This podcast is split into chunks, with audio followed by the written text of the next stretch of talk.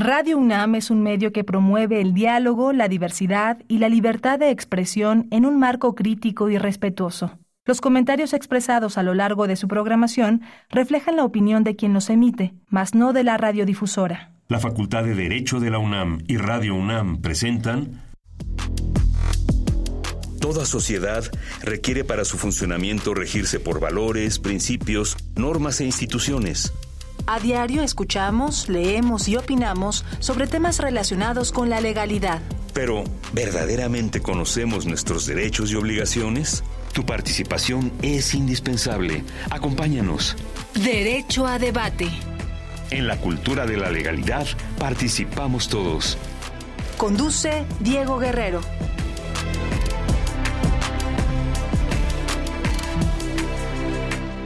Bienvenidas, bienvenidos a Derecho a Debate en la cultura de la legalidad. Participamos todas y todos.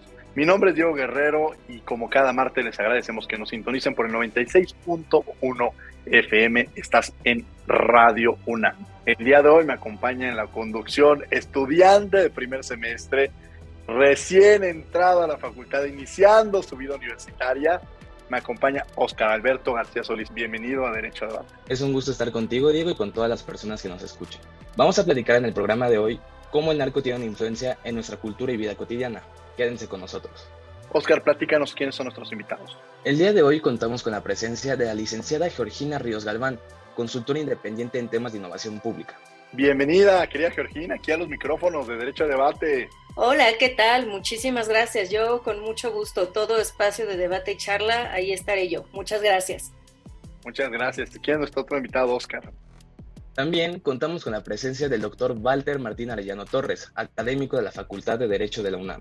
Querido Walter, me gustaría darte la bienvenida, pero esta es tu casa, entonces me da enorme gusto siempre que estés en este espacio de Derecho a Debate y quien siempre nos das este, grandes elementos en, estos programas. Gracias, Walter, por acompañarnos. No, muchas gracias a ti, Diego, y la verdad que placer estar con, con Gina, ¿no? Con Oscar. Bueno, pues me gustaría empezar con esta entrevista, que además el tema es muy, muy interesante, la cultura del narco. Primero ya Oscar nos hablaba sobre esta definición de cultura, que es un concepto muy amplio. La cultura es prácticamente todo lo que hacemos, todo lo que nos rodea, lo que comemos, desde que nos dormimos hasta que nos despertamos, desde que nacemos hasta que nos morimos, estamos inmersos en la cultura. A veces la vemos muy acotada en el tema de las bellas artes, pero es un concepto sumamente más amplio. Y el tema de la cultura del narco, ¿qué podemos entender por esta cultura del narco, Georgina? Gracias, Diego. Eh, primero, y si, si me permites, antes de contestar esta pregunta, eh, quisiera eh, hacer referencia a dos hechos muy particulares que fueron los que a mí me llevaron a, a, proponer que debatiéramos este tema el día de hoy. Eh, el primero tiene que ver con la propuesta del alcalde de Badiraguato, en Sinaloa, es un alcalde eh, que milita en el actual, este, en el partido de la actual administración. Él propuso crear un, un museo del narcotráfico como tal, un museo que en aras de atraer turismo al municipio busca exponer eh, prendas, eh, artículos y en fin, todo aquello relacionado a los grandes capos del narcotráfico y que además son oriundos de Badiraguato, como el Mayo Zambada, Caro Quintero, el mismo Chapo Guzmán, todos ellos fundadores y, líderes del cártel de Sinaloa. La segunda tiene que ver con, eh, no sé si ustedes sean afectos a los podcasts, seguramente sí, desde el momento en que estamos compartiendo este espacio. Hay un podcast que se llama mm, el Hilo es, es, un podcast muy, muy bueno, diría yo, de periodismo narrativo, que también narraba justamente eh, a, propósito de la narcocultura, narraba como de unos, eh, de unos meses para acá, de los que se tiene registro, pero por supuesto creemos que, que, que es un fenómeno que ya tiene, pues cuando menos, algunos años, sobre la proliferación de clínicas clandestinas, clínicas eh, estéticas, en donde mujeres van y se realizan cualquier tipo de procedimientos para encajar en este estereotipo que en el argot del narcotráfico se, se conoce como buchona. Entiéndase una mujer eh, de pechos grandes, de glúteos grandes, muy, muy producida, labios pronunciados, eh, un maquillaje pues bastante llamativo. Eh, que eso, bueno, de en fin, o sea, más allá de que sea una decisión personal, El problema es que estas estéticas han comenzado a proliferar, por supuesto, eh, al margen de la ley, no son, no son, eh, no son clínicas que, que realmente estén reguladas, tengan regulaciones sanitarias adecuadas, y son clínicas en las que ahora se han registrado cada vez más muertes por procedimientos estéticos que terminan mal. Es decir, yo quiero ir y practicarme una liposucción y resulta que termino con el hígado, el pulmón y un riñón perforado, por supuesto, porque estoy atendiendo a clínicas que no tienen las regulaciones sanitarias adecuadas, pero sobre todo porque estoy buscando encajar en un modelo impuesto desde el crimen organizado para entonces yo creer que pertenezco a ese modelo aspiracional. Entonces, como bien lo mencionas, eh, eh, Diego, cultura, si bien es todo aquello que nos rodea, la integración de hábitos, de usos, de costumbres que van formando nuestra cotidianidad, en este caso, la narcocultura tiene que ver con todo aquello que desde el narcotráfico, como evidentemente su nombre bien lo indica, ha marcado pauta también en la cotidianidad de las personas, al punto que en lugar de que nosotros eh, sabiendo lo que sabemos hoy día, la violencia que genera el narcotráfico en todas sus vertientes, aún así, sabiendo lo que sabemos hoy, insistimos en seguir esos modelos culturales, valdría la pena preguntarse entonces si la narcocultura debe seguir, em, yo no diría que apoyándose, no sé si esa sea la palabra correcta, pero debemos permitir que siga integrándose en nuestra cotidianidad aún a expensas del costo que trae consigo, o valdría la pena ya hacer una especie de contracultura que ayude justamente dentro de una de las muchas aristas que nosotros podemos adoptar para combatir el crimen organizado, ayude justamente a hacer un freno a la violencia que desde la cultura y su integración a nuestra cotidianidad permite. El tema de la violencia por las condiciones del país ya lo hemos normalizado. Incluso lejos de preocuparnos, ya identificamos en ciertas regiones del país que a partir de las nueve de la noche no puede salir porque, porque hay un control del, narcotráfico, porque hay un, control del crimen organizado y forma parte de, del México que vivimos. Y esta pregunta o este cuestionamiento sobre seguir fomentando, incluso comercializar eh, o llevarnos a normalizar este contexto de la violencia frente a la contracultura, es decir, mostrar eh, una lucha contra, contra esta normalización, incluso adopción social que tenemos. ¿Qué piensas, Walter Arellano?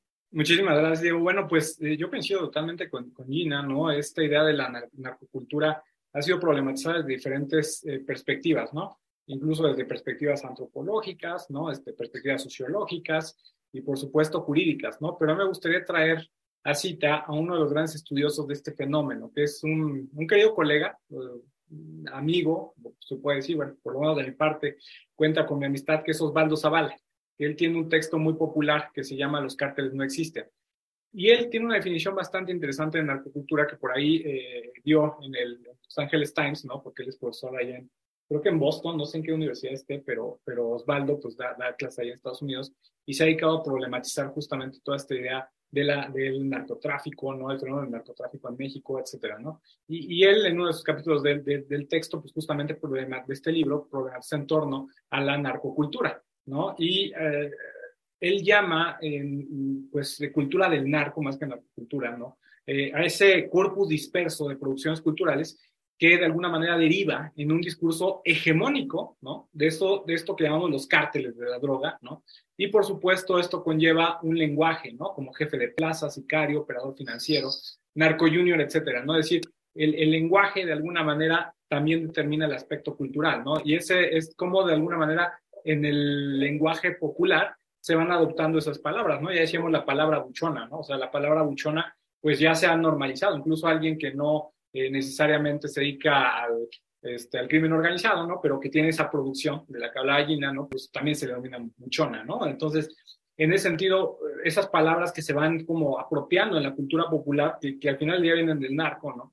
Y que de alguna manera, pues, eh, pues las hemos apropiado justamente en, eh, en, en, el día a día, ¿no? Levantó, por ejemplo, ¿no? O sea, eh, también es una palabra que, que se, ha, se, ha, importado justamente esta narcocultura y pues en ese sentido pues parece que eh, pues la influencia del, del, narco pues está, juega un papel determinante. Ahora bien, ¿por qué ese papel determinante? Pues porque es una realidad, es decir, eh, vemos, ¿no? Las, las, noticias, este, pues creo que son muy sugestivas, ¿no? Diariamente siempre hay una noticia relacionada con eh, levantones, ¿no? Con, con, sicarios, con asesinatos, este, con narcotráfico, etcétera, ¿no?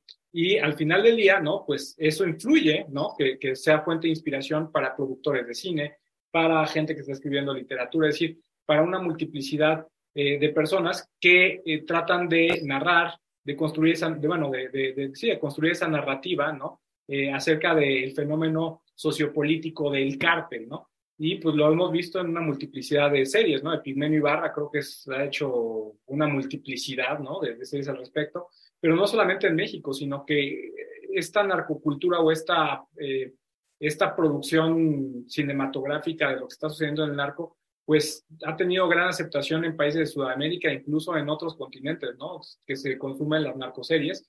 O no vayamos muy lejos, ¿no? El hecho de que en Breaking Bad juegue un papel importante el tema del narco, ¿no? No, nunca se me va a olvidar, ¿no? De hecho, de mis capítulos favoritos, pues, eh, la famosa canción de Heisenberg, no sé si recuerdan, ¿no? Que, que, ahora lo usan mucho para los memes, ¿no? Ese compa ya está muerto, ¿no? Que le hicieron su narco corrido, ¿no?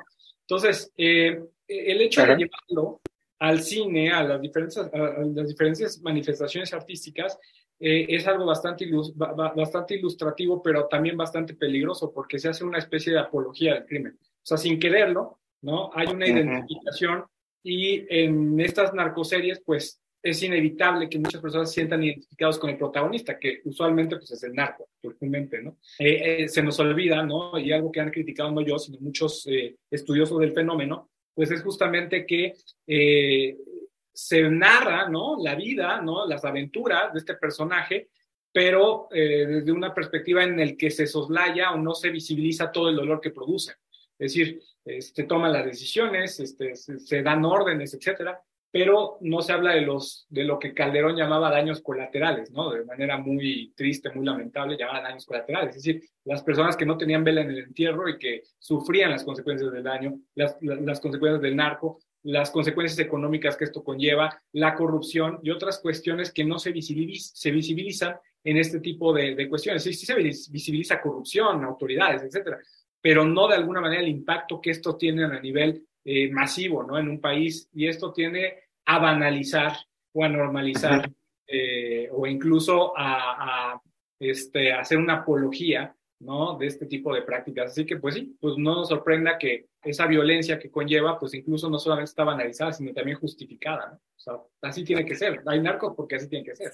Claro, se me hace muy interesante esto que menciona Walter Arellano, porque eh, pues la televisión ha jugado ese rol, digo, pensemos ahorita en las narcoseries, pero también pensemos que las telenovelas jugaban este rol de generar estereotipos del rol de la mujer, del rol del hombre, de la trabajadora del hogar que se casaba con el patrón. Es decir, había estas condiciones en las cuales van construyendo una serie de estereotipos y que nos llevarían a la actualidad a ver esta, esta figura. Y tendríamos como ahí un debate, porque algunos dirían, oye, gracias a eso vemos una realidad que se vive en el país. Es decir, yo no, los corridos de la Revolución Mexicana nos permiten mucho entender a través de la música lo que sucedía en un momento y en un contexto histórico del país.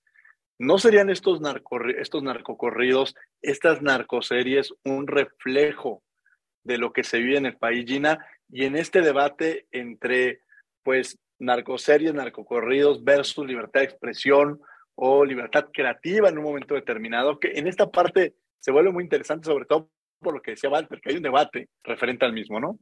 Claro, y esa es justamente, diría, yo, la, columna vertebral de esta discusión. A propósito de lo que Walter mencionaba sobre, sobre Osvaldo, es cierto, él ha mencionado en, numerosos artículos que los cárteles eh, son un, un símil de, de, algo que él llama un dispositivo narrativo, donde es decir, al, al comenzar de entrada a ellos imponer un discurso oficial, es decir, oficial desde su perspectiva, empiezan a imponer agenda, empiezan a imponer términos, empiezan a imponer, eh, vamos, empiezan a imponer sucesos que, insisto, entre sutilmente y no, evidentemente somos todos, vivimos en este país una violencia desbordada desde hace muchos años, pero sutilmente me refiero justamente ya al uso del argot, donde privilegiamos la narrativa del crimen organizado sobre otro tipo de narrativas. Y en efecto, eh, Diego Walter, justa, justamente se trata de de disentir es algo que honestamente yo todavía, a lo que yo todavía no le encuentro las respuestas, donde si, es, si, si cerrar filas contra la narcocultura es de hecho benéfico o no, en términos de si por un lado, como bien decía Walter,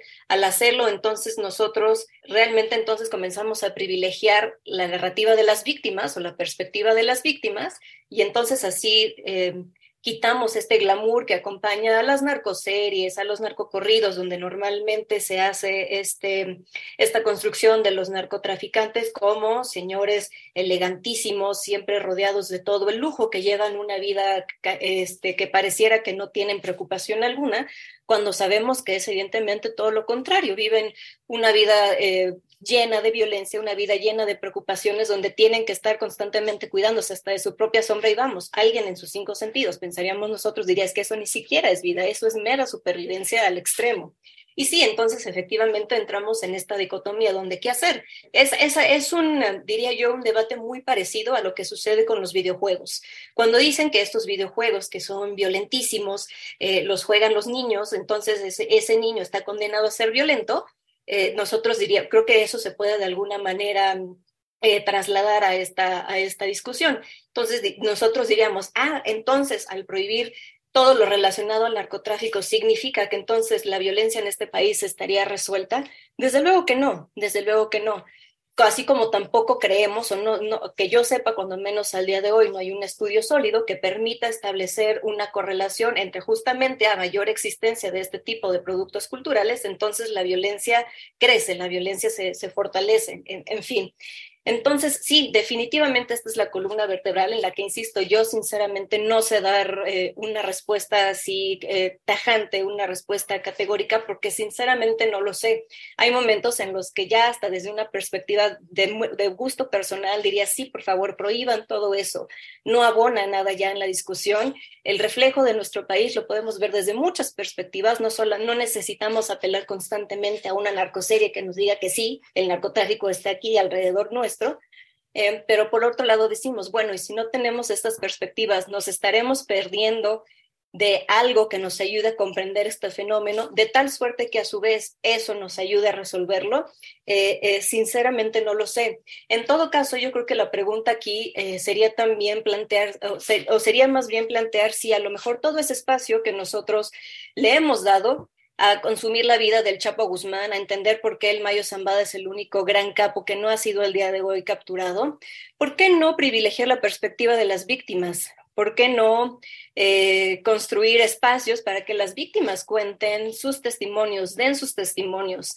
¿Por qué dedicar un o por qué construir un museo que además me parece que va, que va a costar algo así como 20 millones de pesos para exponer las armas este, bañadas en oro del Chapo Guzmán? ¿Y por qué no mejor crear espacios de recreación, espacios de fortalecimiento de organizaciones civiles, como por ejemplo lo que hicieron las, eh, las organizaciones civiles en Argentina, una vez que la última junta militar que gobernó aquel país quedó disuelta, todos los, todos los centros clandestinos utilizados por, por el ejército argentino fueron después eh, reconvertidos en escuelas, en centros de estudio para eh, de comprender de mejor manera lo que había pasado que favoreció el surgimiento de una nueva dictadura, ¿por qué no hacemos algo así aquí? ¿Por qué no mejor damos esos espacios a las víctimas y permitimos que a través de sus relatos nosotros tengamos una mejor comprensión de la violencia en nuestro país? Creo que ese hacia allá tendría que ir el debate, más allá de dar un tajante sí o no, en tanto a prohibir la narcocultura. Qué interesante esto que mencionas, este, Gina, me, me llevaba un poco quizá en el ambiente histórico y, cultural, en, el caso de Alemania, el búnker de Hitler, por ejemplo, que lejos de generar un museo o de exaltar a la figura de Hitler, pues yo cuando les pregunto a mis alumnos en, en, la siguiente materia de sistemas jurídicos qué se imaginan que es, y todos empiezan a imaginar una serie de espacios, pues lo que les digo es, actualmente es un estacionamiento, porque darle un mayor valor o haberle dado un espacio que representara es seguir reviviendo eso y es seguir enalteciendo ese contexto. Y ahora que tú lo mencionas, no, no había hecho quizá esta referencia que me llegó mucho a la mente y que nos refleja precisamente el cómo romper, y también lo que ya mencioné, esta parte de romantizar a la figura del narcotráfico con esta figura de los lujos, del dinero, y que de pronto algunos dicen, pues es que para al final casi casi se muere. digo, sí, pero lo tuviste durante cinco o seis temporadas con todo este lujo de vida y quizá lo mataste muy joven, pero va a decir una persona, oigan, si voy a, vivir pocos años, pero en esa calidad de vida, pues te genera un debate muy diferente, ¿no? Oscar, que nos acompaña el día de hoy aquí en la conducción, Oscar, de primer semestre de la facultad, ya segundo semestre de la Facultad de Derecho, Oscar. Este, sí, para el doctor Walter me gustaría preguntar sobre si la cultura del narco es una causa o es una consecuencia del sistema mexicano y de la pobreza que existe en el país.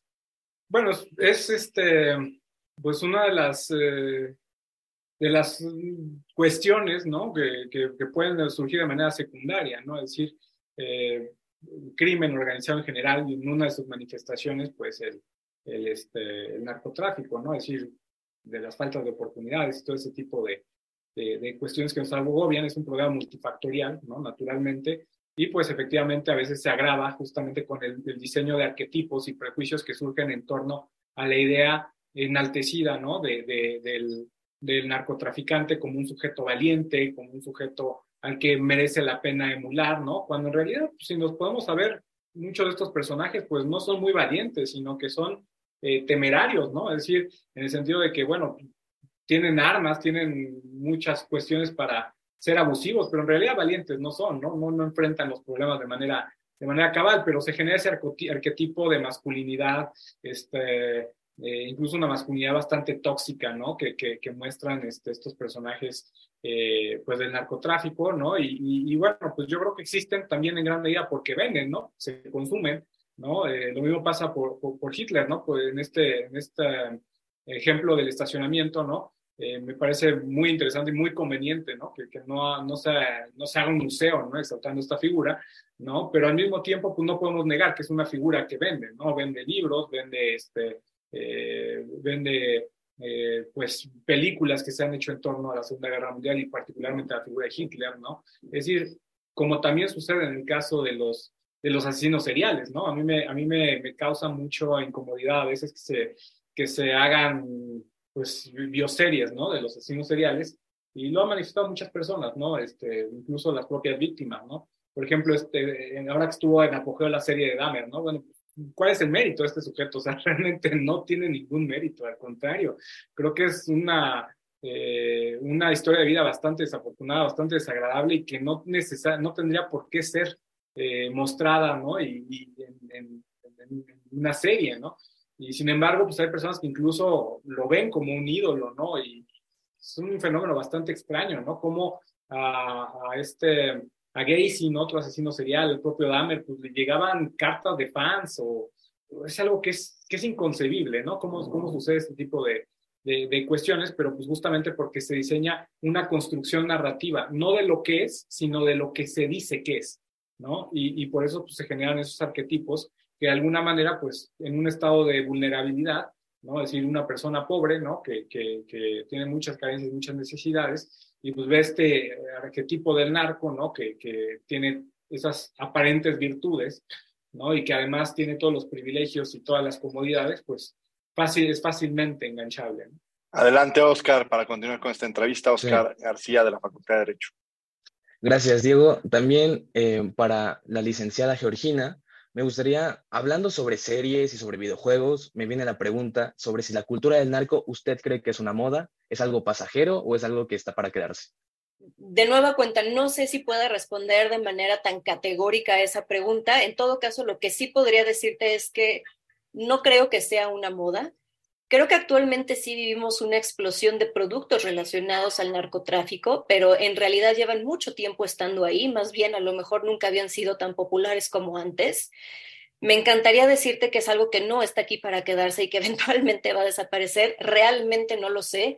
Eh, porque nosotros ya lo hemos integrado de tal suerte que, como bien hemos eh, mencionado ya a lo largo de esta charla, ya lo vemos como algo normal, ya lo vemos como algo parte de nosotros y yo a veces hasta diría que siento un dejo ya de, resignación en tanto a que ni modo, aquí nos tocó estar, aquí nos tocó vivir y pues eh, nos moriremos siendo un país con el estigma del narcotráfico, sí o sí, al menos que algo realmente extraordinario pase en el paradigma del combate al tráfico de drogas. A propósito también de lo que decía Walter sobre la serie Dahmer, es muy cierto y hay un, hay un gran artículo en que, que, no sé si al estar mencionando tantos nombres esté yo metiendo gol, pero que una de las mejores articulistas del New Yorker, que se llama Jessica Winter, escribió a propósito de la serie, que en resumidas palabras, eh, a propósito de Jeffrey Dahmer, dice, nosotros tenemos esta idea de los asesinos seriales que son mentes maestras, que lucubran, que constantemente piensan, que son, o sea, vamos, si no supiéramos ya los horrores que han cometido, justo, y, es más, incluso aún sabiéndolos, tienen una legión de admiradores bastante notable que nos hace cuestionarnos, bueno, yo creo que el sustento de nuestra moralidad misma. Pero lo cierto de esta serie, yo creo que si algún acierto han, de tener, cuando menos de desde mi perspectiva, es que al, desmenuzar el carácter de, de, estos personajes, en realidad te das cuenta que no, no, no son realmente estos maestros, no son realmente estos genios, más bien operan a partir de facilidades que el propio sistema social les permite. Entiéndase, por ejemplo, hay, hay algún momento, y quienes estén familiarizados con la serie de Jeffrey Dahmer, donde son los propios policías quienes regresan a una de sus víctimas, aun cuando una de esas, eh, una de esas víctimas lo denunció por intento de homicidio. Creo que lo mismo sucede con los narcotraficantes. Sabemos que en realidad no son ni estos grandes empresarios, ni estas grandes mentes financieras que saben cómo distribuir sus ingresos y encontrar nuevas oportunidades de negocio. Es decir, en realidad son personas que operan bajo sistemas eh, opacos, bajo sistemas plagados de corrupción, bajo sistemas que les permiten operar impunemente y pues por supuesto eso solo les permite fortalecer la esencia misma de, de todas sus operaciones, que es la ilegalidad. Entonces, o sea, en realidad yo creo que al momento en que nosotros comencemos quizá desmitificar sus figuras, en tanto al, decirles que no tiene nada de glamoroso aspirar a ser un Chapo Guzmán, no tiene nada de glamoroso aspirar a ser un Mayo Zambada, quizá a partir de ese momento comenzaremos a ganar la batalla cultural en contra del crimen organizado, que quizá a lo mejor no como tal la guerra en su totalidad. Y, al, hacer eso, a lo mejor cuando nosotros ya empecemos a, a, transitar eso, a lo mejor la presencia de la narcocultura en nuestra sociedad comenzará a disminuir, quizá no al punto de desaparecer completamente, pero al menos ya no de tenerla tan palpable en nuestra vida cotidiana como lo tenemos ahora. Entonces, de que definitivamente yo no creo que sea una moda, lleva mucho tiempo estando ahí. Eh, no sé si esté para quedarse, me encantaría, insisto, decir que no, eh, pero sí, definitivamente, o sea, al paso que vamos y, y, la fascinación que tenemos por consumir esos productos, sí se antoja que es algo que va para largo. Sí, muchas gracias, licenciada Georgina. Como bien menciona, los avances tecnológicos seguramente tuvieron mucho que ver en la difusión y en la impregnación de esta narcocultura. Entonces, eso es lo que me gustó mucho su opinión y le cedo el micrófono al doctor Diego. Gracias, gracias, Oscar. Y bueno, en esta reflexión que, hace este, Gina, me llama interesante quién establecería los límites o debería existir límites porque sabemos que ningún derecho es absoluto, los derechos deben de tener límites. Walter, debe tener límites, tendríamos ya que limitar la existencia de estas narcoseries, de estos narcocorridos, tendría que haber algo que lo regulara, que lo limitara o incluso que lo extinguiera. Pues yo creo que no podemos llegar, desde mi perspectiva, yo no sugeriría llegar al extremo de, prohibirlos, censurarlos, ¿no? Yo creo que eso al contrario generaría un efecto pues, de más curiosidad, ¿no? De que esto se, distribuyera pues en, otros, eh, en internet, ¿no? En diferentes plataformas de manera este, ilícita. Yo creo que eso no acabaría con el problema. Yo creo que así como sucede con los productos altos en grasas, en azúcares y todo eso, ¿no? Pues lo importante es la educación, ¿no? La advertencia de que eso no es la realidad, ¿no? Así como, como sucede, ¿no? En, este, en diferentes ámbitos de la cultura popular, distinguir lo que es verdad de lo que no es verdad, ¿no? O sea, de que es una ficción y de que lo que se está viendo, pues es una construcción narrativa, ¿no? Que, que no es la realidad y que de antemano, pues parecía ser, pues sí, es obvio. Cuando vemos una serie no es la realidad, ¿no? Pero sí es una construcción narrativa que nos hace creer que así funciona, ¿no? La, idea del narcotráfico. Entonces, pues lo que necesitamos hacer, pues, eh, como diría nuestro señor director, pues es fortalecer un derecho eh, llave, ¿no? Que es el, derecho a la educación, ¿no? Y entre las personas estén más educadas y sepan distinguir, pues justamente eh, lo, real, ¿no? Del arquetipo, pues, y, sobre todo lo que implica en su totalidad en términos micro, macro, ¿no? ¿Qué es el narcotráfico? Pues podemos eh, comprenderlo como un, como un, este, eh, pues como un, una, eh, pues una buena propuesta de entretenimiento y nada más, ¿no? Pero si pues las personas lo ven, ¿no? De manera, este, pues a modo de admiración, ¿no? De, apología, pues entonces sí tenemos un grave problema, ¿no? Y es cuando se arraiga en la cultura, cuando encontramos a, a adolescentes, ¿no? Como tú lo mencionabas, Diego, ¿no? Adolescentes que, que anhelan, ¿no? Convertirse en narcotraficantes cuando grandes, pues porque justamente, ¿no? Hace falta ese elemento de educación que nos ayuda a discernir lo que es realidad y ver, verlo no todo desde la perspectiva de la construcción narrativa, sino holísticamente, es decir, en su totalidad, ¿no? Es decir, que el narco implica tal, que no solamente es este, eso, sino que también es otra cosa, etcétera, ¿no? Entonces, eh, pues que el narco, no, eh, las narcoseries no son la realidad y que realmente eso conlleva pues eh, otros aspectos que solamente se pueden visibilizar con mentes y sujetos educados. Referente a este comentario, Walter Arellano, Gina, que bueno, no sería la solución quizá este, limitar, erradicar o incluso extinguir estas, estas narcoseries por parte de alguna política o una legislación, ¿qué tendríamos que hacer entonces para ir limitando? Ya nos dio algunas pinceladas, Walter, pero me gustaría conocer tu opinión.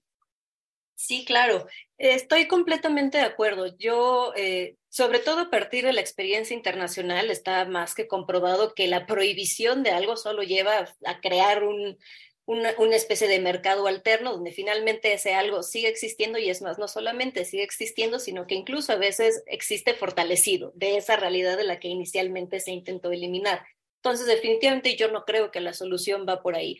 Ahora, cuando decimos educación, eh, como, como también lo mencionó Walter, ahí yo, yo pondré un poquito, este, haría un poquito énfasis en, ok, perfecto, pero, pero ¿qué tipo de educación? O en, en este término global de educación, ¿a qué nos referimos? Así desde la educación primaria, nosotros enseñamos a nuestros niños a que México no es solamente narcotráfico, bueno, desde luego, pero entonces, o sea, y después, ¿qué sucede?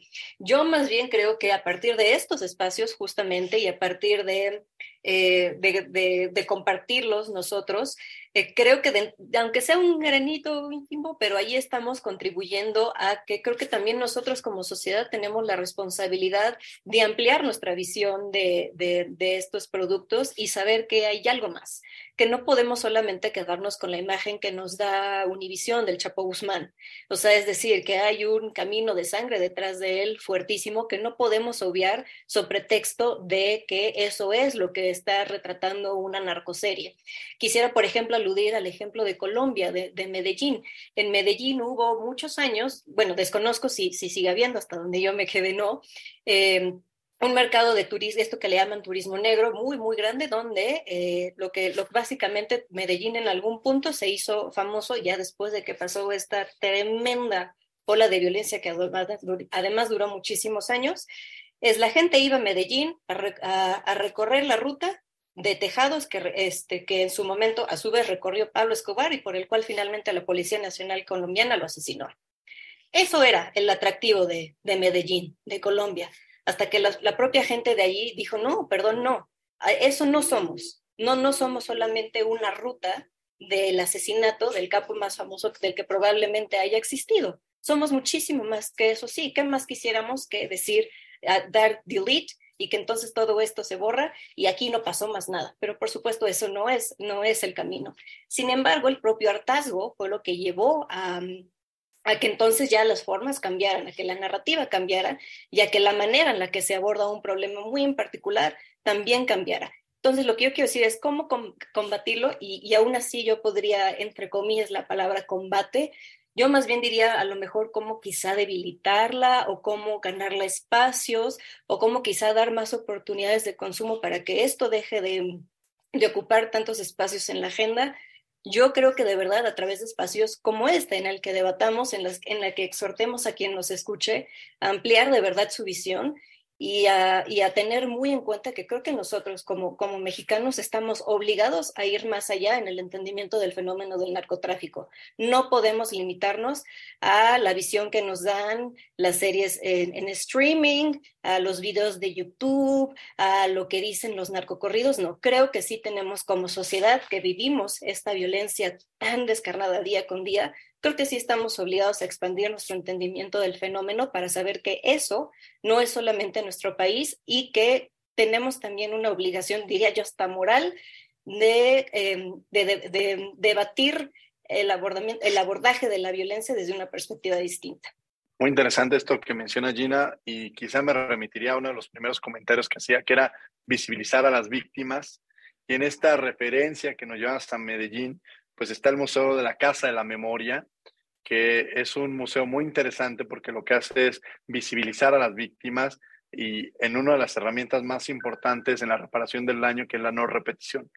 Entonces, eh, este museo lo que nos muestra es, contrario a la propuesta de hacer un museo del narco en, en México, lo que nos muestra más bien es la realidad de las familias, de cómo lo vivieron, de cómo han sufrido el caso precisamente este, de, del narcotráfico, de la desaparición forzada en Colombia.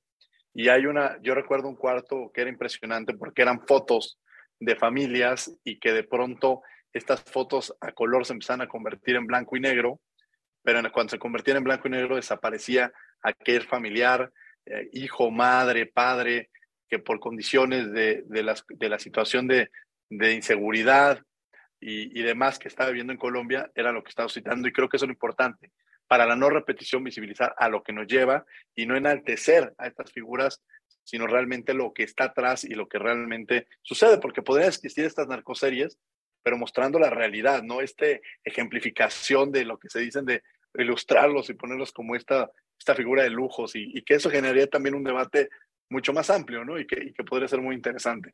Oscar García. Siguiendo el hilo de lo que menciona la licenciada Georgina, doctor Walter, si algún joven escucha esta transmisión y por diversos factores está considerando unirse a un grupo criminal, ¿qué mensaje le daría? Pues responderé con lenguaje de narcoseries. No lo haga, compa. Gracias, doctor. Adelante, Oscar. Interesante pregunta. Gina, ¿tú qué les dirías? Aprovechando ya que ya nos dijo este... Lo que dijo Walter. No, bueno, más conciso no puede ser. Eh, bueno, también les diría eso, pero creo que antes de decirle esto, eso yo les preguntaría ¿Por qué? ¿Por qué te quieres unir al narcotráfico? ¿Por el dinero? ¿Por las mujeres? ¿Por esas mujeres que te están diciendo que vas a tener? ¿Por ese estatus que te están diciendo también que vas a tener y al que es más, de hecho, muy probablemente nunca llegues? ¿Por qué? Creo que de ahí ya podríamos eh, diseccionar mucho más el problema al que nos estamos enfrentando. Y ya después de eso, independientemente de lo que me contestara, también le diría, no lo haga, compa. Sí, claro. Y doctor Walter, eh, ahora me gustaría preguntarle acerca si un abogado o una abogada acepta defender a un miembro de narcotráfico, ¿qué le depararía? Bueno, yo creo que todos tienen derecho a una defensa, pero hay que ver la, la cuestión eh, ética que ello conlleva, ¿no? Yo no litigo, debo ser muy franco, pero pensemos en el supuesto que sí lo haría, ¿no? Llega a mi despacho un narcotraficante y pide que lo defienda. Pues yo sería muy claro, bueno, dentro de los límites eh, que yo pues se pueda, ¿no? Pues yo diría, bueno, yo, puedo, yo podría defenderte, ¿no? Para que te den la pena justa en función de los delitos que cometiste, pero yo no podría eh, pugnar para que salgas impune, ni mucho menos realizar actos, eh, eh, pues actos de corrupción que, que, que conlleven, ¿no? Naturalmente, pues seguramente pagaría su consulta si es que la, la paga, ¿no? Y, se iría con otro abogado que le ofreciera algo mejor.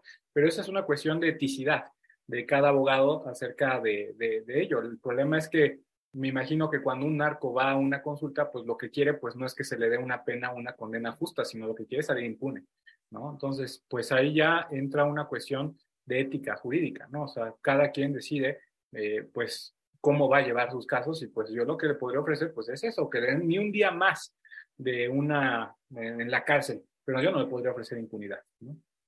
Estás en Radio 96.1 FM, estás en Derecho a Debate, estamos hablando sobre la cultura del narco y nos acompaña como invitados el doctor Walter Arellano, la licenciada Georgina Ríos y me acompaña en la conducción Oscar García, quien es el micrófono. Eh, para continuar, eh, licenciada Georgina, le hago la misma pregunta. Me gustaría saber cuál es su opinión y qué es lo que usted piensa que le depara a un abogado o una abogada que acepta defender a un narcotraficante o a un grupo criminal y sobre todo si gana, que es algo bastante curioso. Bastante. Ay, qué buena pregunta. Pues mira, eh, a ver, de entrada creo que el hecho de que yo no sea abogada, a lo mejor me permite contestar esta pregunta con un poco más de soltura. Y, y, de nuevo van a decir, ay, Gina, qué ambigua. Les juro, sinceramente no sabría qué contestar a esa pregunta. Yo quisiera pensar que mi humanidad, mm, a pesar de, o más bien a sabiendas de, de, lo que yo sé que ellos hicieron, aunque bueno, de igual manera muchos nos dirían, bueno, lo que tú asumes que hicieron, ¿no? Lo que los mismos medios te han dicho que hacen, a lo mejor tú no has visto como tal unas pruebas de que efectivamente ese narcotraficante eh, ha cometido los crímenes de lo que se les acusa. Yo quisiera pensar que mi humanidad y que finalmente la comunidad en la que vivo, que es una comunidad que privilegia el Estado de Derecho, aunque a veces esté un poco ausente, nos dice que todo el mundo tiene derecho a una defensa. Entonces, en ese estricto sentido, yo quisiera decir, pues que sí, que yo, que, que ese abogado o abogada en cuestión a que ese narcotraficante se acerque, eh, probablemente le va, le va a otorgar una defensa que por derecho le corresponde. Eh, ¿A qué se va a enfrentar?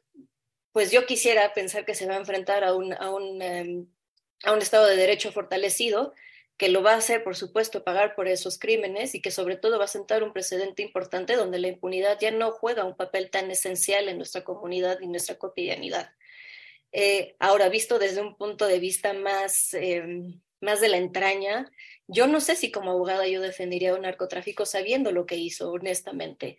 Yo no sé, mi mamá es del norte de México, mi mamá es de Tamaulipas, de Reynosa, toda nuestra familia lleva cualquier cantidad de años viviendo balaceras, viviendo toques de queda, autoimpuestos, viviendo todo lo que ustedes se imaginan. Y yo creo que a veces nosotros desde la ciudad todavía no terminamos de entender, quizá me equivoque, pero eh, lo mucho que el narcotráfico realmente afecta nuestra cotidianidad. Es que de verdad, o sea, el narcotráfico le pide hasta un pago de una extorsión a la señora que vende quesadillas en la esquina. O sea, uno pensaría que solamente los grandes involucrados en el negocio como tal son quienes viven esa violencia descarnada y no es cierto. Entonces, si la señora que vende quesadillas ya ni siquiera puede dedicarse libremente a lo único que le da sustento, ¿qué nos queda? ¿Vamos a defender a alguien así? Pues caramba, yo desde la entraña les diría que no. Por esto yo, yo siempre digo que también aquí hay un tema de, de, de muchas emociones, de, también de, considerar todo lo que el sufrimiento, eh, todo lo que cuesta este sufrimiento. Entonces, eh, insisto, todo dependerá del cristal con que se mire. Y qué, que, perdón, Oscar, pero qué interesante esta reflexión porque eso también nos lleva a que lo visibilice quienes nos están escuchando, el auditorio, eh, hacia dónde nos lleva esta problemática, que a veces podemos decir, bueno, ¿y a mí qué me afecta? Si, están, si lo están haciendo, si están vendiendo a mí como, como sociedad, ¿qué me afecta? Y justo todo lo que rodea precisamente al crimen organizado y al narco y cómo hay incluso un desplazamiento interno dentro del país de muchas personas que deben de dejar su lugar de origen eh, su, por el tema de, las condiciones de inseguridad en la que está viviendo y que cuando hablábamos de desplazamiento interno algunos años era en aquellos países donde se vivía una guerra ¿Y qué guerra no podríamos utilizar el concepto de guerra frente a la guerra que se está suscitando, el contexto de inseguridad que se vive en un país como el nuestro, ¿no? Adelante, Oscar. Sí, hablamos eh, un poco sobre Colombia, sobre México, y me gustaría preguntarle a ambos invitados eh, sobre los países latinoamericanos, porque estos países se caracterizan por tener una cultura de narco muy impregnada en su sociedad. ¿A qué piensan que se debe esto, doctor Walter? Pues es multifactorial, ¿no? Naturalmente, eh, pues se debe a, problemas sociales, económicos, eh, jurídicos relacionados a la impunidad, ¿no? Este, por supuesto, problemas de corrupción. No hay una causa única, pero pues eh, sí podemos notar, ¿no? Que, que sí hay una diferencia entre ciertos países latinoamericanos y, y otros países, pues autodenominados, ¿no? De primer mundo, ¿no? Claro, porque pues son condiciones eh, económicas distintas, históricas distintas, ¿no? Y pues eh, naturalmente eh, en los países latinoamericanos pues es un caldo de cultivo pues más fuerte, justamente derivado pues de, de, esa desigualdad que nos persigue, ¿no? Entonces, pues no hay una causa única, ¿no? Eh, y por supuesto es un problema multifactorial. De ahí la importancia que desde todas las disciplinas estemos problematizando este tipo de, de, fenómenos, ¿no? Desde el derecho, problematizar eh, qué es lo que podemos hacer a partir eh, de la perspectiva jurídica, ¿no? desde la perspectiva económica, qué, tanto influye, desde la perspectiva política, desde la perspectiva social, desde la perspectiva antropológica e incluso desde la perspectiva filosófica. ¿no? Entonces yo creo que este tipo de temas pues, son interesantes para problematizarlos en, en, en, las tesis y justamente no solamente a nivel eh, del presente, de la coyuntura, sino también retrospectivo, es decir, mirar históricamente cómo es que se construye la narrativa y se crea el discurso, ¿no? Y, por supuesto, introspectivamente, decir, ¿por qué ahora estamos viviendo eso? Pero lo más importante, prospectivamente, ¿no? En unos meses tendremos eh, de salida un MOOC, un Massive Online Open Courses de prospectiva jurídica que organizamos eh, su servidor, Diego Guerrero, Israel Sandoval, Jimmy Alberto Montero, ¿no?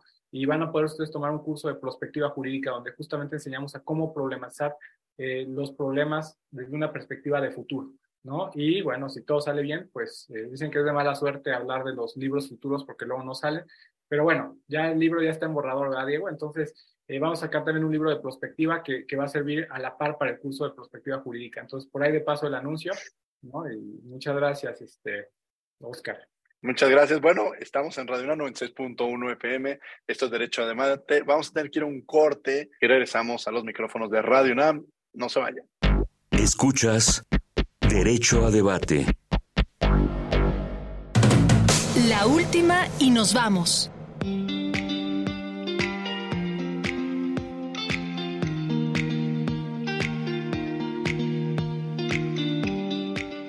Estamos de regreso en los micrófonos de Radio NAV 96.1 FM.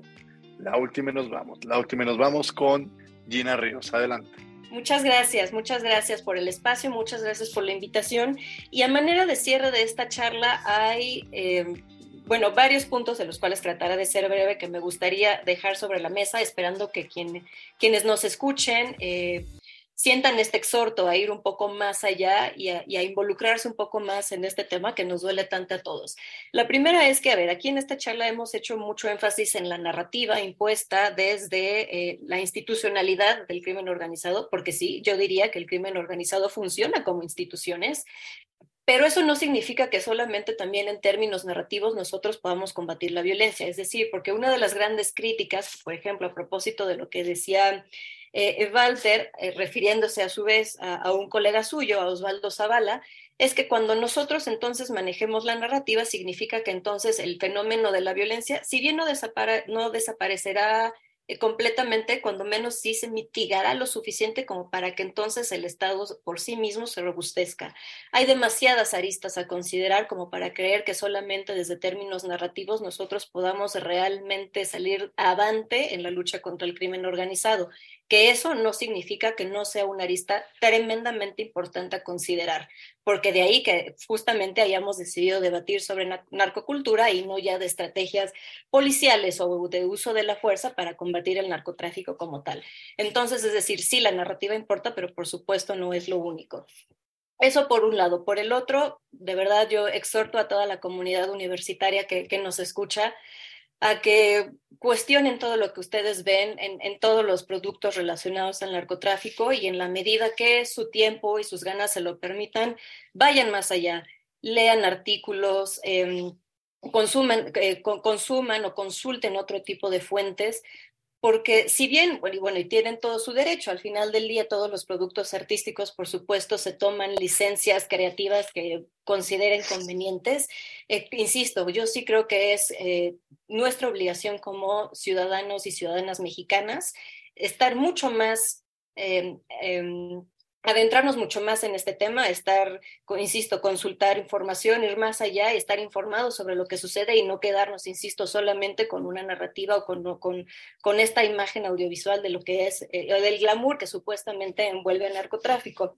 Y la tercera es que eh, privilegien, o yo, yo sugeriría, esperando eh, pudieran hacerme caso, de verdad yo siento que siempre es importante privilegiar el punto de vista de las víctimas.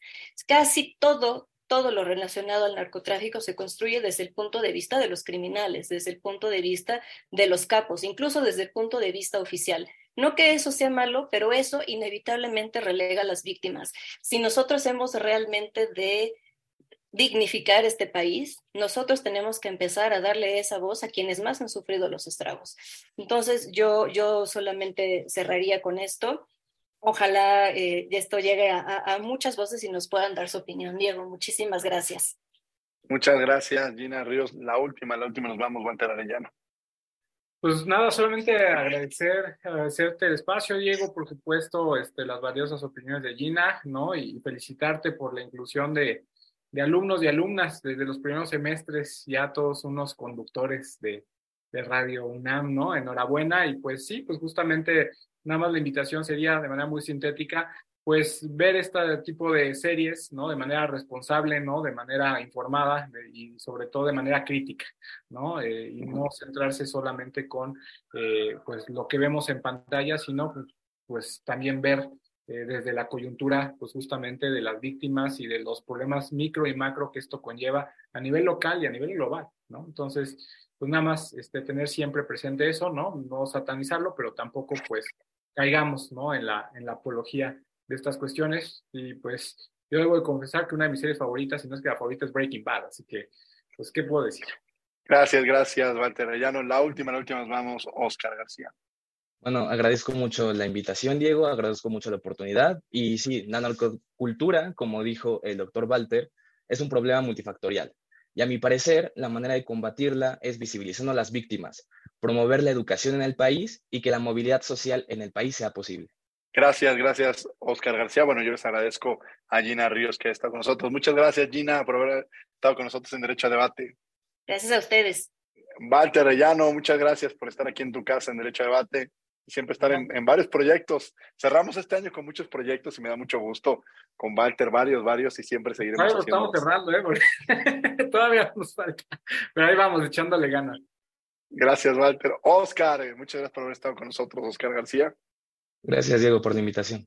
Y desde luego les agradecemos a ustedes que han estado con nosotros en Derecho a Debate. Los miércoles, los miércoles estamos en Canal 22, el canal cultural de México, en Cultura al Derecho a las 5 de la tarde, abordando estos temas vinculados con las ciencias sociales y el derecho a través de series, películas, eh, libros, que seguramente podrán ser de su interés todos los miércoles, 5 de la tarde, en el canal 22. Les agradecemos de luego en la coordinación de Tania El Villar y Renata Díaz Conti, Marijose López, Comunicación y Difusión Sebastián Cruz y Larisa Rodríguez, Producción y Controles Técnicos Paco Ángeles y Alejandra Gómez. Y desde luego le agradecemos quien hace posible este programa, la Facultad de Derecho y a Radio UNAM. No olviden que nos quedamos de ley todos los martes. Esto fue Derecho a Debate.